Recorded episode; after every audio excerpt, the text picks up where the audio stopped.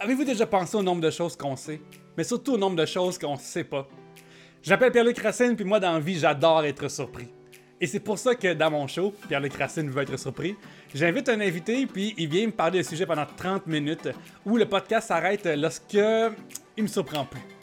Et heureusement pour nous, aujourd'hui, mon invité, c'est Fred Saint-Gelais. Fred, qui est un de mes amis personnels, euh, qui a fait de la musique de Marie-Mé, il fait de la musique de Marc Dupré, Ludovic Bourgeois, euh, toute Ramdam, et aussi le thème de Trois-Bières, le podcast nominé deux fois Olivier, les amis. Et euh, il est venu me surprendre avec son sujet qui est comme unique quasiment à lui. Il n'y a pas grand monde qui ont vécu ça. Il a réussi à passer un week-end complet dans la demeure de Céline Dion et René Angélil en Floride. Fait que c'est plein d'histoires de choses qui se peuvent pas, mais qui finalement se peuvent, sont arrivés. Fait que c'est vraiment surprenant, je l'aime beaucoup. Euh, bonne écoute.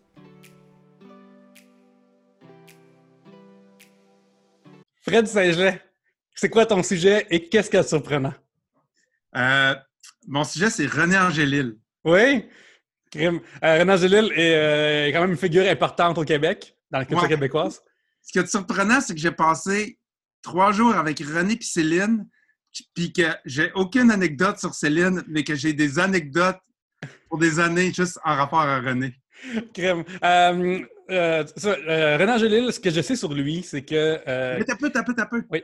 Chose surprenante, je pense que ça, c'est le seul morceau de linge que j'ai acheté en 2019. Crème, ta minimaliste life, ça va bien. Une carte de mode, m'entends-tu? Une carte de mode. Fait que, euh, c'est ça. Euh, moi, Renan Gélil, je connais juste que. Euh, je connais pas beaucoup sur lui, en fait. Je sais que quand il était plus jeune, il avait fait, je crois, Les Baronnets, qui est un groupe de cover. Ouais, ouais, ouais. c'est un artiste. Ouais, ouais. Et aussi, je sais que. je sais qu'il a tout le temps eu l'air vieux. Genre, c'est comme Morgan Freeman, genre. Genre, c'est jamais arrivé que Renan Gélil, dans sa vie, avait comme genre 8 ans. Il a tout le temps eu l'air d'un vieux monsieur. Il a passé de vieux à plus vieux à très vieux ouais. à plus là. Puis euh, toi, ce week-end-là que tu as eu avec euh, Céline et René, c'était en quelle année puis euh, quel âge à ce moment-là? Y avait-tu 90 ans ou 95 ans? je me rappelle pas quel âge il avait, mais il avait l'air vieux. Mais il parlait tout le temps comme ça, tu sais. J'ai l'impression que sa voix... Imagine un bébé pleurer, puis... Je l'imite pas super bien, mais tu sais, il sonne un petit peu de même. Puis c'était en 2009, je pense. J'aurais dû... J'aurais dû faire, mon background check. Mais c'est en 2009, euh, on faisait un, duo avec Marc Dupré et Céline Dion pour l'album Entre deux mondes de Marc Dupré. Puis euh, l'idée, c'était d'aller en Floride enregistrer la voix de Céline dans un studio près de chez elle parce qu'elle était enceinte jusqu'aux oreilles des jumeaux à l'époque.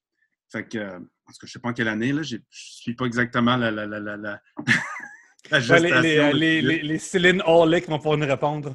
Oui, oui, exactement.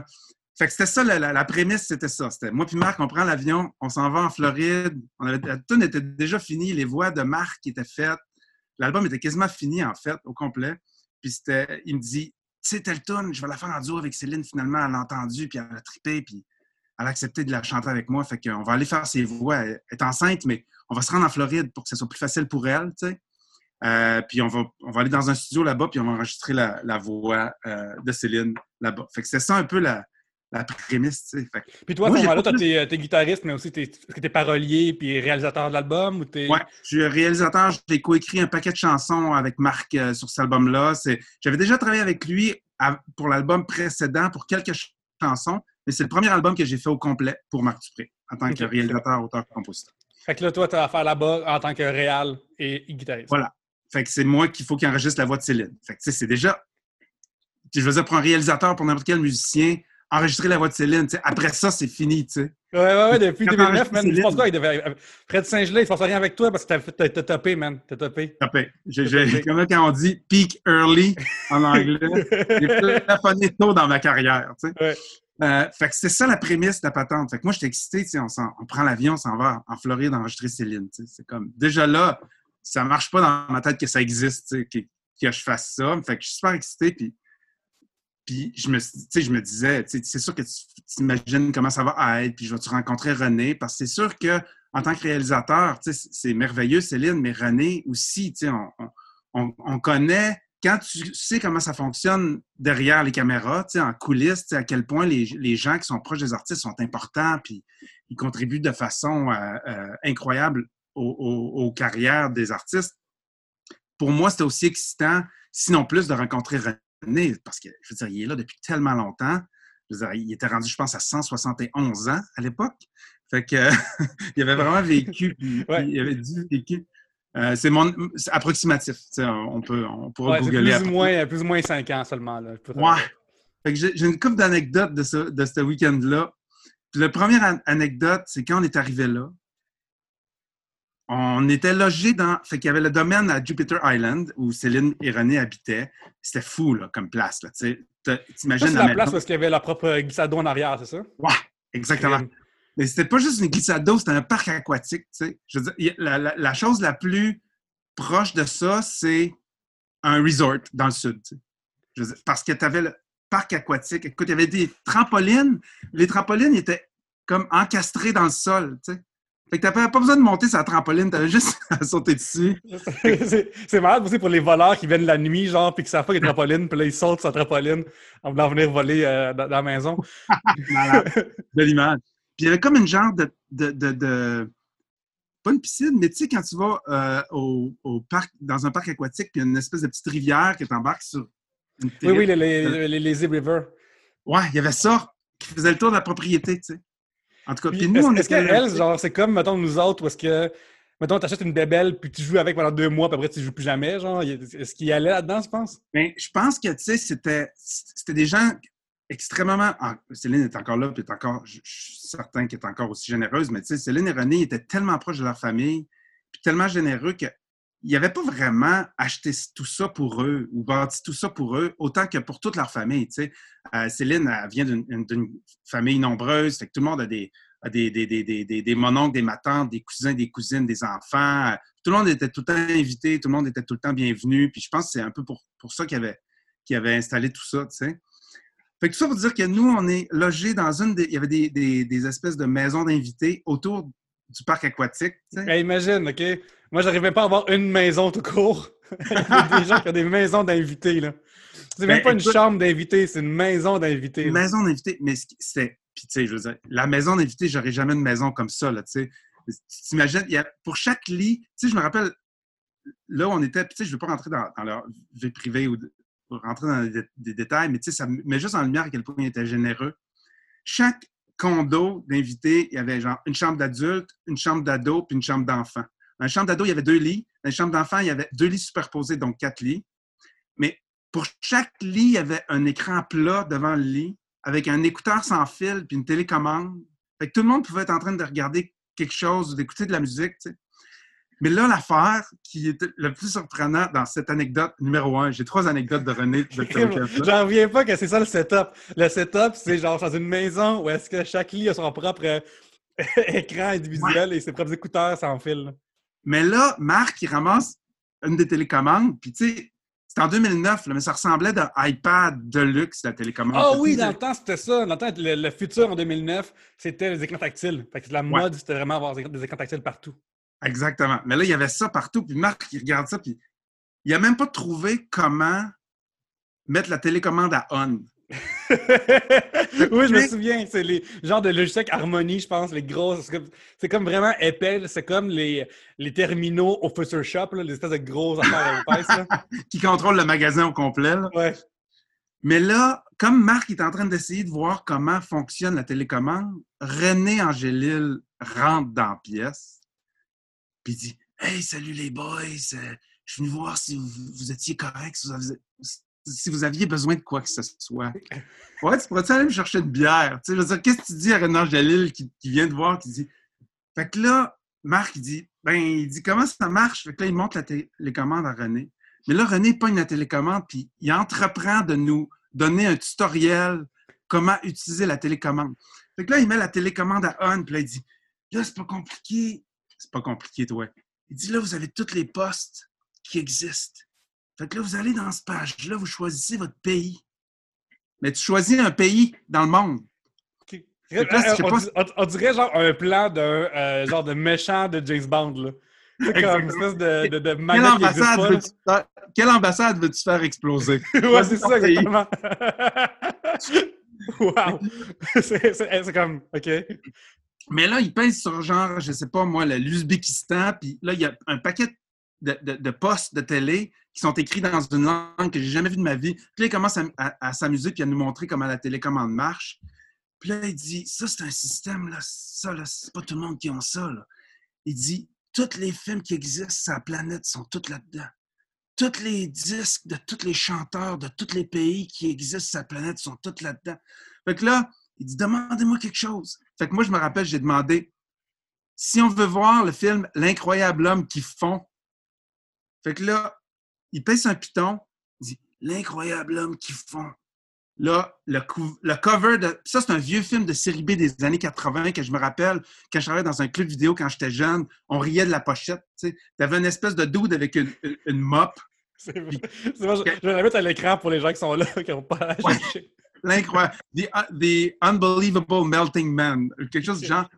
Mais c'était ridicule. Puis je me rappelle que j'avais pris en note mentale le nom du système. Je me rappelle pas c'est quoi, mais j'aime me, ra- j'aime me dire que c'était Skynet. Skynet, qui il est méchant dans Terminator. Très, très bonne référence, Fred. Je suis d'accord avec ça. Puis je me rappelle que c'était incroyable. Il a passé à peu près trois quarts d'heure debout dans l'entrée à nous montrer comment la télécommande marchait. Puis il tripait sur le système, puis je comprends, ça n'a pas de bon sens. Ça je ne sais même pas si ça existe aujourd'hui, quelque chose du genre. Malgré qu'on a les Hulu, puis les Netflix, puis les Amazon Prime, il n'y a rien qui existe, ben, en tout cas qui est disponible pour les simples mortels comme nous, que tu peux tout avoir, ce qui existe tout le temps. Imagine juste le prix de l'abonnement de cette affaire-là. Écoute, comme- je me rappelle, j'avais pris en note, c'est quoi cette patente-là? Je l'ai googlé, puis j'ai rien trouvé. Fait qu'il y a clairement une tranche de l'Internet que nous, on n'a pas accès, que tu as accès à partir du moment où tu dépasses les- le net worth de 500 millions, je sais pas quoi. Là, il y a quelqu'un chez vous, puis il arrive avec une mallette. Voilà ce qui est maintenant disponible pour vous. C'est weird parce que. En fait, c'est, euh, René, il est tellement familiarisé avec ça. On dirait qu'il a quasiment acheté la compagnie-là. là. On dirait comme, il tient à cœur cette planète-là, de ma- de manière dont on s'en parle. là. Ben, C'est comme. Puis tu dis, ça n'a pas de bon sens. Puis à un moment donné, le lendemain, on s'est promené sur la, sur la propriété. René nous faisait visiter. Il s'est occupé de nous, mon gars, là. Parce qu'on était là trois jours, parce qu'on ne savait pas exactement quand Céline allait se sentir en forme pour chanter. Elle était vraiment, vraiment enceinte. Sais, C'était pas des- des caprices de vedette, mais vraiment pas. fait qu'on était comme un peu en stand-by. Puis écoute, on était bien. On avait les trampolines, puis le- le- les glissades d'eau, puis la piscine, tu sais. Fait que mais là, il nous fait faire le tour. Puis il y avait une bâtisse. Écoute, il y avait un nombre, je ne sais pas combien de personnes de staff qui s'occupaient du terrassement. Puis parce que c'est quand même, c'est un resort, là, tu sais. Il y avait une petite bâtisse qui était là juste, il y avait un réparateur de sais. Fait qu'il réparait s'il y avait une laveuse ou un blender ou une télé ou une télécommande brisée. Il y avait un dude on staff pour réparer les affaires. Il y sais. comme un homme à tout faire stand-by. Ouais. Tu sais, En tout cas, fait que ça, c'était c'était vraiment. Mais ce qui est le plus hot, c'est que quand a- René a fini de nous montrer comment la télécommande marchait, il m'a dit Marc, il l'a déjà, mais je vais t'écrire mon numéro de téléphone. Si tu as besoin de quoi que ce soit, tu m'appelles.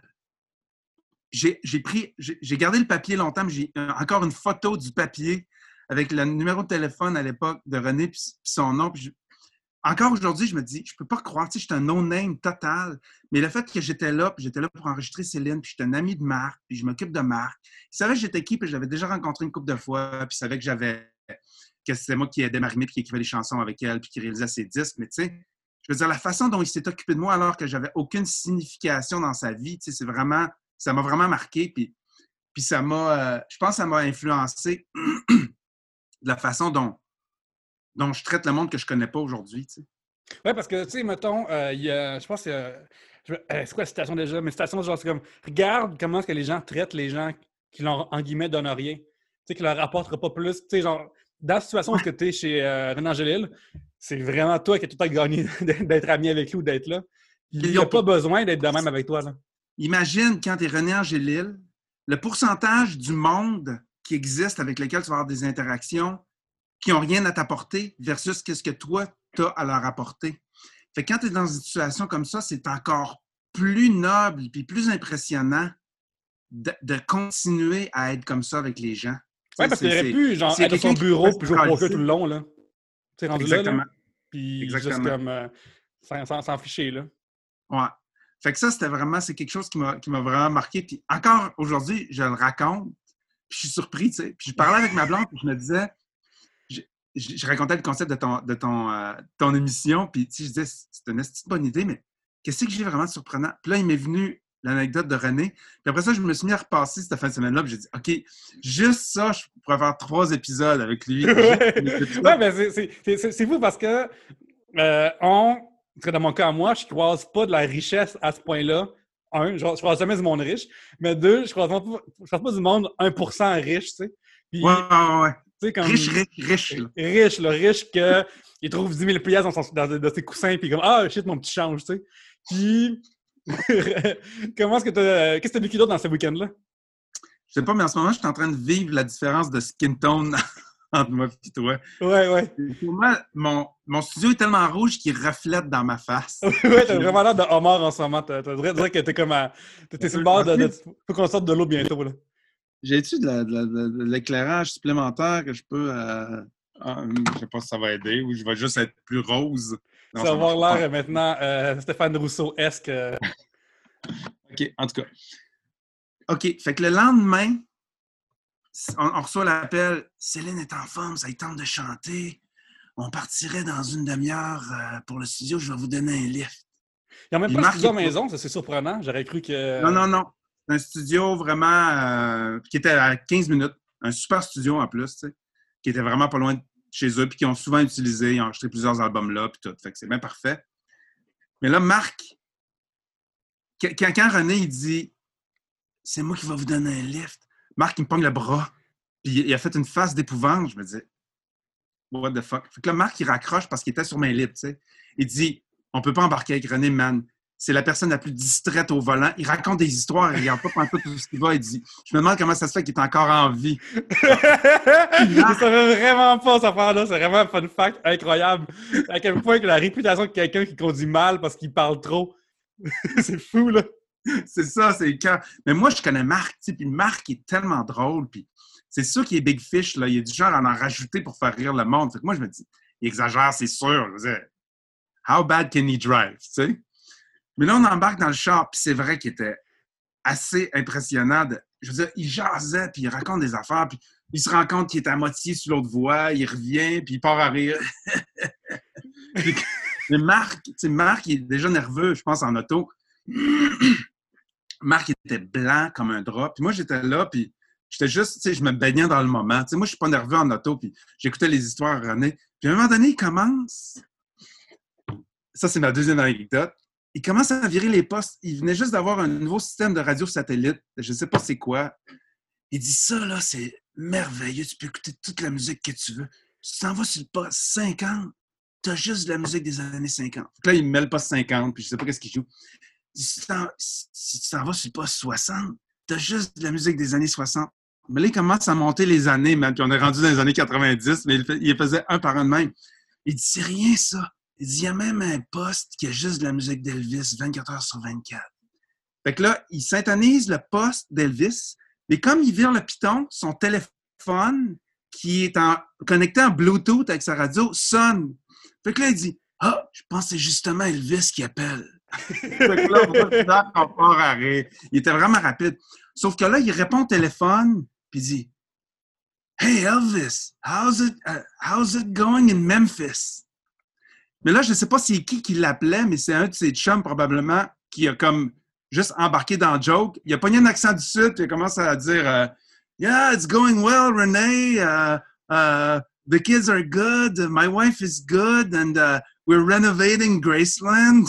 Et là, moi Marc, on se regarde, puis là, on, a- on- on commence à jaser. Fait que là, lui, il, il se défait sur main libre, puis il commence, il continue à parler à ses chums. Moi, je me rappelle, je me suis reviré vers Marc, j'ai dit Sérieux, Marc, s'il y a une. Si Elvis n'est pas mort, puis il y a une personne qui a accès à Elvis, vrai? qui passe une fois de temps en temps, c'est René Angélil, c'est sûr, tu sais. Il appelle René pour avoir des conseils, tu sais. Ah, je devrais-tu accorder la licence pour euh, mon album de Noël? C'est clair. C'est fou parce que Euh, Renaud Angélil, à cette époque-là, c'est la folie. À ce temps, ça s'appelle Spotify. Là. Genre, Spotify, t'as la playlist de ce que tu veux quand tu veux. Puis en 2009, c'était de shit. Là. Exactement. Oh, ça, c'est clair. Mais lui, il avait le Spotify, mais de films, puis de séries télé, puis de tous les pays. Je veux dire, même Netflix, c'est comme géo-localisé. Là, tu peux commencer à écouter une série au Canada, une série américaine ouais. au Canada. Là, tu arrives en vacances aux States, puis tu n'as plus accès à la série parce que la licence, c'est juste. Je sais pas comment ça fonctionne, là, mais c'est. C'est comme. Le Jupiter Island, c'est quasiment genre une île dans une mer universelle. Tu sais, genre, quand il n'y a plus de loi, puis ils font leur propre shit, puis leur propre. Ils ont tout ce qu'ils veulent. Oui, exactement. Mais c'est ça, c'est tous des multimillionnaires qui habitent là. là mais je suis surpris que, que René conduise lui-même. J'aurais cru que rendu là, il aurait pu avoir un chauffeur qui aurait. Ouais. Ça veut pas dire qu'il n'y en a pas, tu sais, des fois. Euh, sais, je veux dire, s'il est à New York euh, ou, whatever, mais tu sais, il faisait vraiment tout, puis il faisait vraiment tout à un point tel que là, on s'en va finalement au studio. On se rend au studio par miracle. ouais. Puis on, reste en vie, c'est cool. On arrive au studio, puis c'est fou à quel point René est impliqué. Il, est là pendant. Fait que là, on, s'installe pour enregistrer les voix de Céline. Céline était déjà au studio parce qu'il y avait des, des, des voice-overs enregistrés pour une station de radio, je sais pas quoi. Mais René, il est là pendant l'enregistrement de la tune. Puis tu sais, on, on, rit, ah, il était chanteur dans un groupe quand il était jeune. Mais il a vraiment une oreille musicale incroyable. Puis j'avais entendu dire qu'il était souvent là en studio quand Céline enregistrait, puis il coachait Céline. Tu sais, je veux dire, coacher Céline. Premièrement, tu te dis, il n'y a personne qui a vraiment besoin de coacher Céline. Mais il est vraiment. deux, le gars qui parle comme ça, il va coacher Céline. Exactement. C'est comme, c'est pas genre, euh, comme, OK, Adèle va donner des trucs un petit peu au pire, tu sais. C'est pas genre, le gars qui parle. il y a de la misère à parler. Ouais. là, tu devrais faire la note. Non, mais surtout au niveau de l'émotion. Puis, mais tout le long qu'on enregistrait la tune, tu vois qu'il était là puis qu'il écoutait de façon. Puis c'était pas une question qu'il nous faisait pas confiance ou quoi que ce soit, mais il était là pour s'assurer que Céline était à son meilleur puis que le réalisateur, il va pas la dénaturer, tu sais, parce que le réalisateur, on entend toutes des affaires dans notre tête, puis on a toute une vision, mais lui est comme là pour s'assurer qu'il y a une espèce de standard de qualité, puis une espèce de, couleur propre à Céline. Puis Céline, elle a plein d'espèces de twists dans sa voix, que des fois, elle, place son son plus dans le nez, des fois plus dans la gorge, puis tu sais, tout ça qui est facile à imiter. Mais en même temps, il y a beaucoup de réalisateurs qui se disent Ah, qui essaient de me faire moins dans la gorge. Puis lui, c'est comme Non, c'est ça le son à Céline.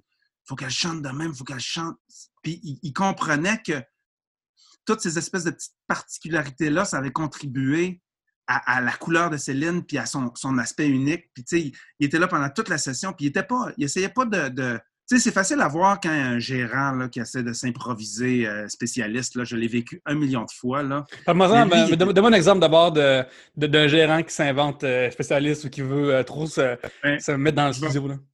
Je ne vais pas nommer de nom, mais tu sais, je veux dire, ça m'est tellement arrivé d'avoir un gérant assis là, puis qui parle par-dessus moi, puis que je suis obligé. L'année passée, j'ai été obligé de crisser une gérante dehors de mon studio.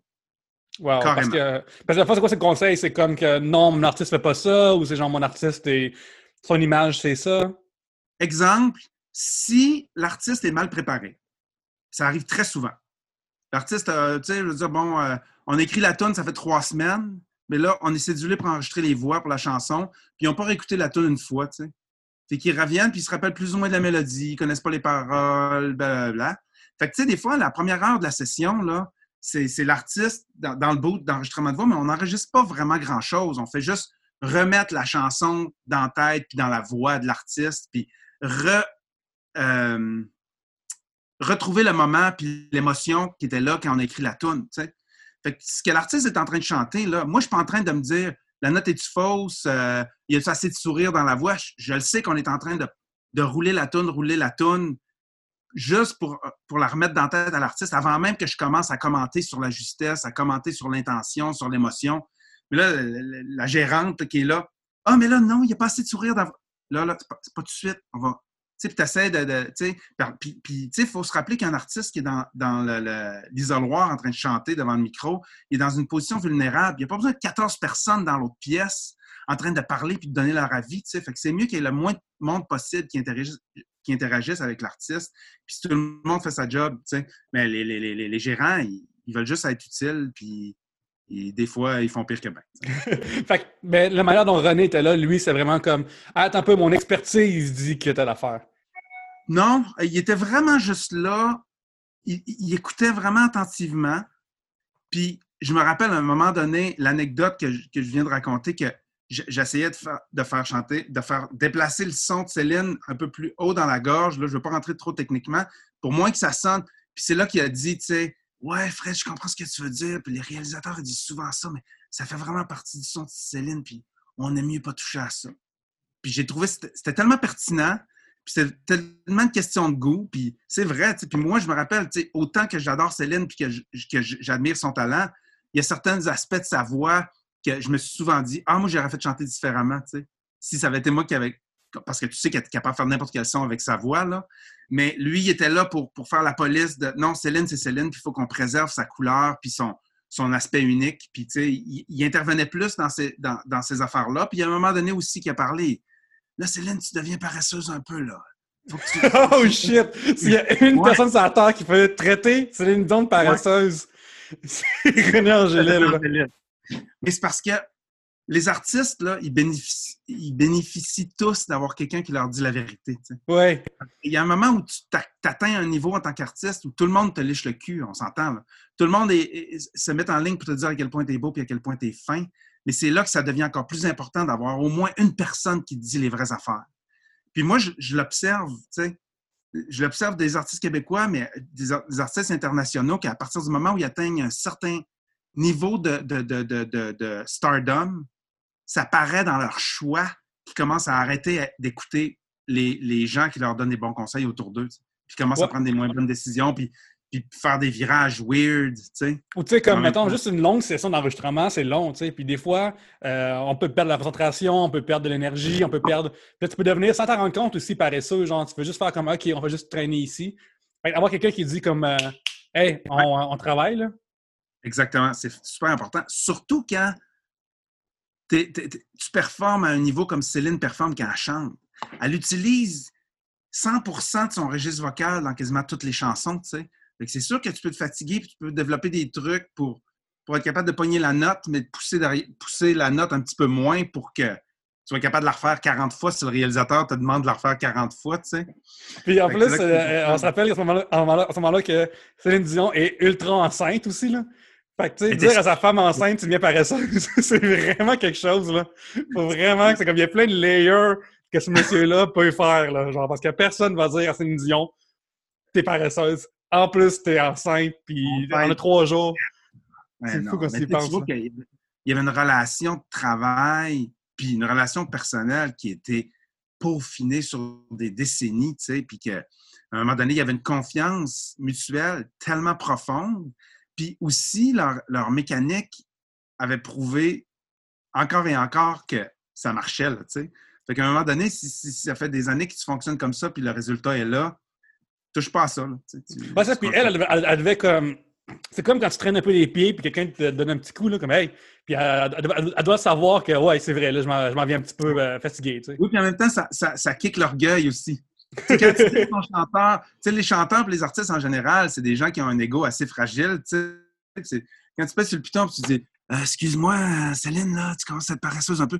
Il y a l'espèce de petite fierté qui fait Ah ouais, hein, tu trouves? Fait que là, les trois, quatre takes d'après, là, c'est comme la stratosphère. Moi, j'ai utilisé ce truc-là un million de fois. Faut... Aussi, tu sais, puis surtout, tu sais, ça marche encore mieux avec les hommes parce que les hommes sont encore plus orgueilleux. Sais. Fait que si j'ai à Marc Dupré, voilà mon big, euh, cette note-là, je pense qu'on va changer la mélodie parce que tu pognes pas vraiment. Oh my God! il embarque sur l'overdrive puis tu vas l'avoir ta note. C'est sûr et certain. Là. Euh, fait que ça, c'était mon deuxième, ma deuxième anecdote. Que René Angélil a parlé à Elvis Presley dans ma face. Ouais. Sûrement pas, mais peut-être.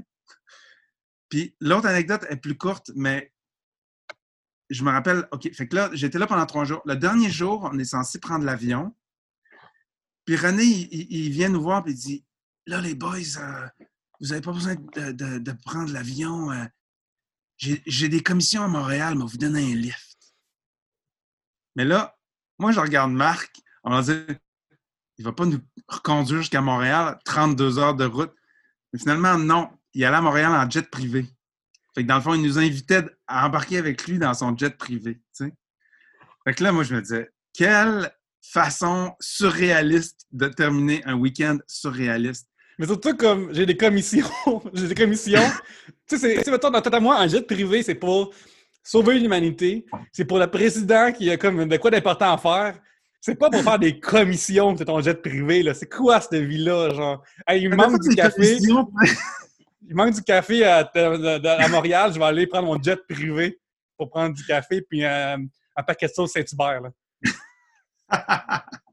le pire, c'est que j'ai entendu des légendes urbaines de, Elton John qui envoyait des hélicoptères en France à partir de Londres chercher un fromage, genre, qu'il aimait à Paris, puis qui était juste disponible dans une petite fromagerie de quartier à Paris, puis il envoyait quelqu'un en hélicoptère en chercher. Je sais pas si c'est vrai, là. Finalement, je sais pas c'était quoi les commissions à René, mais finalement, c'était hot parce que lui, il, partait juste le soir. Fait que ça nous faisait une journée complète d'un glissade d'eau. on a passé une journée à faire de la trampoline, puis, des glissades d'eau, puis de la lazy river, tu sais, avec, avec Marc, puis l'ingénieur de son. le soir arrive, fait que là, René, vient nous chercher, mais là, c'était pas lui qui conduisait, c'était quelqu'un d'autre. On s'en va à l'aéroport. L'aéroport était peut-être à 45 minutes d'où il habitait, tu sais. Là, à un moment donné, le téléphone à René sonne. Fait que là, René répond, il dit Oui, allô? OK, ouais.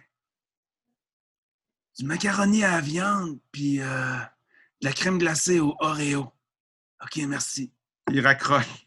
tu dis, tu sais, quand tu entends juste la moitié d'une conversation, tu dis, qu'est-ce qui s'est dit l'autre bord, tu sais? Fait que j'y pense pas plus que ça.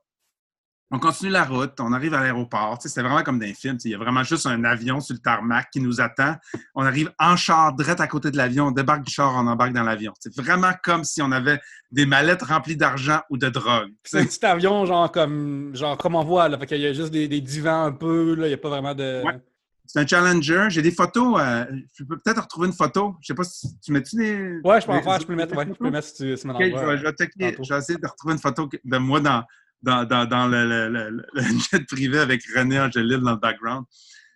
Mais là, on arrive dans le jet, puis c'est super beau, là, il y a des divans en cuir. Puis comme... Mon frère est pilote d'avion, puis il, euh, il, pilote ce genre d'avion-là, mais ça, c'était comme euh, de luxe, comme j'étais de luxe, là. En tout cas. Fait qu'on embarque dans l'avion, puis j'étais avec Marc, puis on jase. Puis euh, à un moment donné, l'agent de bord arrive avec la bouffe. puis on a toute une assiette. J'ouvre l'espèce de petite coupole, c'est du macaroni à viande, puis de la crème glacée au Oreo. Wow! Wow! Wow! T'as ton jet privé, puis tu fais de la bouffe d'enfants de, 12 ans, genre. C'est fou, là. C'est parce que tu dis, il y a eu un gros maximum d'une demi-heure, trois quarts d'heure entre le moment où il a dit du macaroni à viande, puis la crème glacée au Oreo, puis le moment où ça s'est... On est arrivé, puis on a décollé, là. Fait que c'est sûr qu'il y a toujours une possibilité que la personne ait donné deux, trois choix au téléphone, puis qu'il a, sélectionné un des choix, mais quelles sont les chances qu'ils vont te servir du macaroni à viande dans un fucking jet privé, tu sais? Ouais, ouais, ouais. Puis, des, puis la crème glacée aux Oreos, là, je veux dire, j'aurais cru qu'il y aurait du caviar ou genre rendu là comme un steak incroyable. Fait que tu dis, il y a quelqu'un qui. En tout cas, j'aime penser qu'il y a quelqu'un qui, qui a raccroché puis qui s'est qui, s'est mis à cuisiner direct là, là, pour que ça soit prêt dans 40 minutes quand l'avion allait décoller, tu sais. Puis j'imagine que, tu sais, c'est un bon mac and cheese de manger. C'était clairement pas, genre, euh, du coffee dinner, là. Non, c'était vraiment du macaroni à viande, comme quand j'étais petit, là. Macaroni, viande, céleri, oignon, jus de tomate. Boum. Crème. Vraiment, le macaroni québécois, là, tu as probablement mangé, même, même si t'es semi-colombien. ouais. ouais. T'es colombien ou t'es. Je me rappelle jamais? Moi, je suis né en Colombie, mais je sais pas euh, tant d'affaires sur mon, sur mon passé. Fred. Tu parles, pas ah, espagnol. Hein? Le podcast dure 30 minutes dans les règles, puis j'ai dépassé un peu parce que cette histoire-là est incroyable. hey, tu m'as vraiment surpris du début à la fin, pour de vrai. Genre, c'est un de mes entretiens préférés, vraiment. c'est accompli. Yes, yes. Euh, les gens euh, qui veulent te suivre font ça où? Euh, écoute, euh, je ne suis pas si actif que ça ces temps-ci sur les réseaux sociaux, mais c'est toujours Instagram, at Fred Saint-Gelais. Puis euh, une niaiserie de temps en temps. Hein. C'est ainsi, il y a des amis qui me demandent d'enregistrer des covers pour des raisons ou pour d'autres. Je dis toujours non d'habitude parce que j'ai pas le temps, mais là, j'ai rien d'autre à faire en confinement. Fait que je, vais chanter une tune de temps en temps, je vais poster des niaiseries, puis ça ressemble à ça. Super. Merci euh, pour le monde qui écoute en ce moment. Vous pouvez me suivre sur Instagram aussi, à commercial Pierre-Luc. Et sur Facebook, euh, Pierre-Luc Racine, c'est mon nom dans la vraie vie. Et sur Facebook aussi. Fait que tu peux me liker là- là-dessus. fait que euh, merci beaucoup, Fred. Vraiment, vraiment, merci beaucoup de ton temps. C'était vraiment une histoire, des histoires incroyables. Quel week-end, pour vrai. Genre, Grand plaisir, pas. mon ami. Ouais. Et à la prochaine. Bye.